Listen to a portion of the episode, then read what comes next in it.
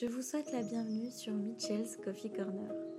Je m'appelle Michel et je suis une jeune femme d'une vingtaine d'années.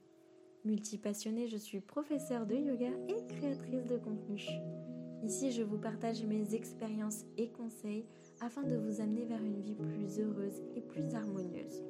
En bref, je veux votre bonheur. Je veux que vous soyez heureux dans tous les domaines de votre vie et que vous viviez votre vie de rêve. Alors si ça vous tente et que vous avez envie de rejoindre l'aventure, je vous invite à vous faire couler un bon thé ou un bon café et je vous souhaite une bonne écoute. Gros bisous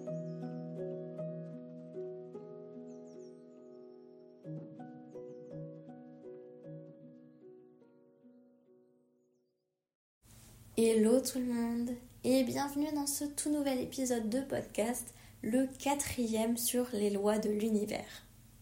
La quatrième loi que l'on va aborder aujourd'hui est la loi du libre arbitre.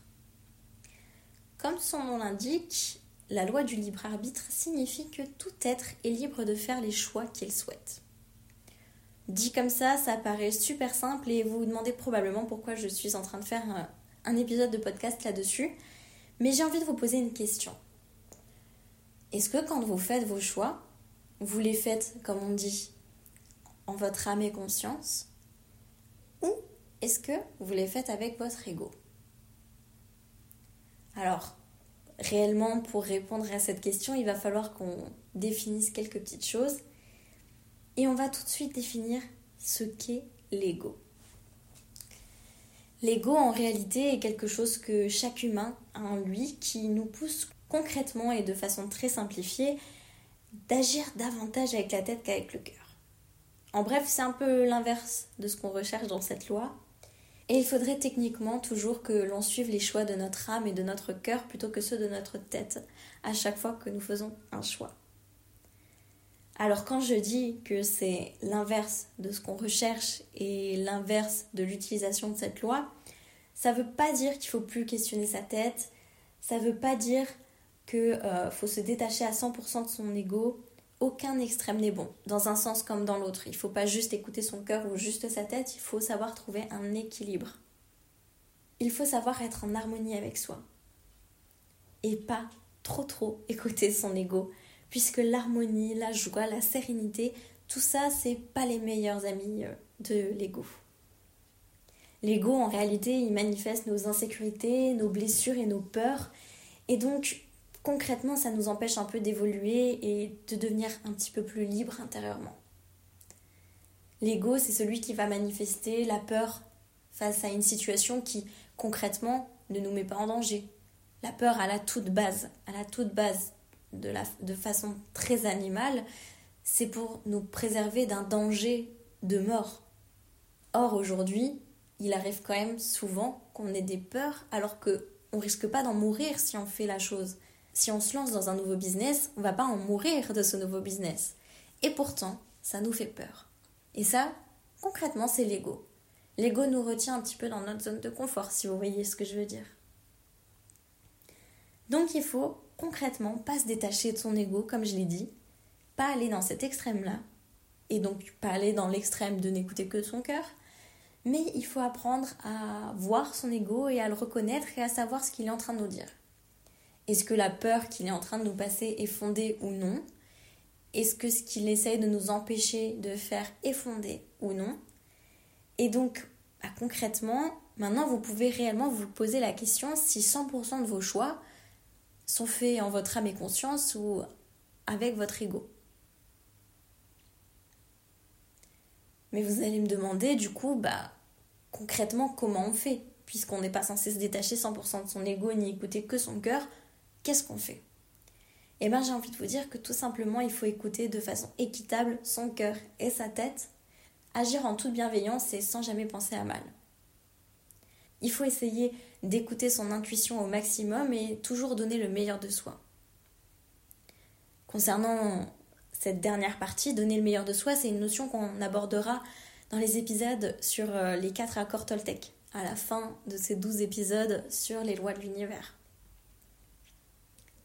Mais voilà concrètement comment on va venir utiliser cette loi du libre arbitre. Il faut réellement savoir reconnaître notre ego. Il joue une très grande place là-dedans. Et euh, il nous empêche souvent de faire les choix que l'on a réellement envie de faire au plus profond de notre cœur. C'est par exemple, vous avez envie de faire plaisir à quelqu'un, ça vient de votre cœur, vous avez fortement envie de le faire, et puis l'ego vient vous rappeler oui, mais attends, ça fera moins d'argent pour moi, etc., etc. Là, je vous donne des exemples, enfin plutôt un exemple comme ça, mais c'est ce genre de choses, l'ego.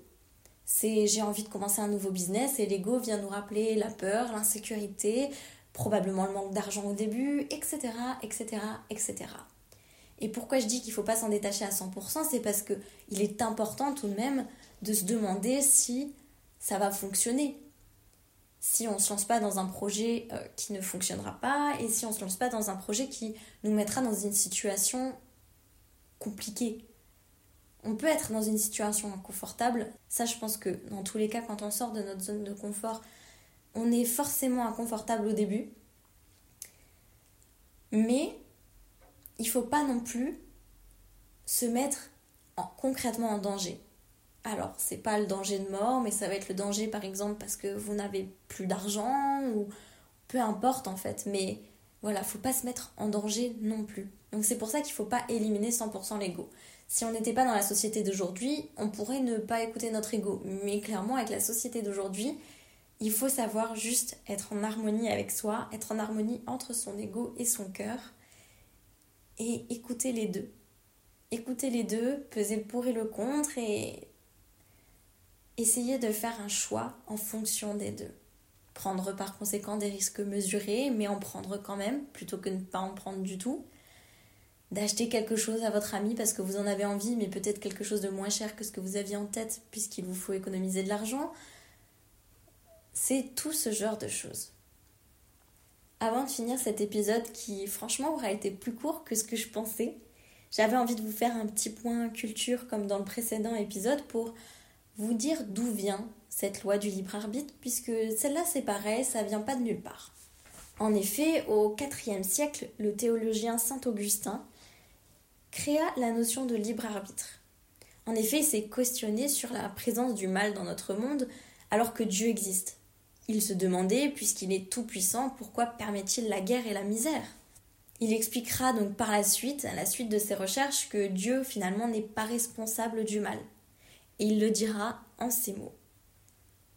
Je cite Dieu a conféré à sa créature, avec le libre arbitre, la capacité de mal agir et par la même occasion la responsabilité du péché.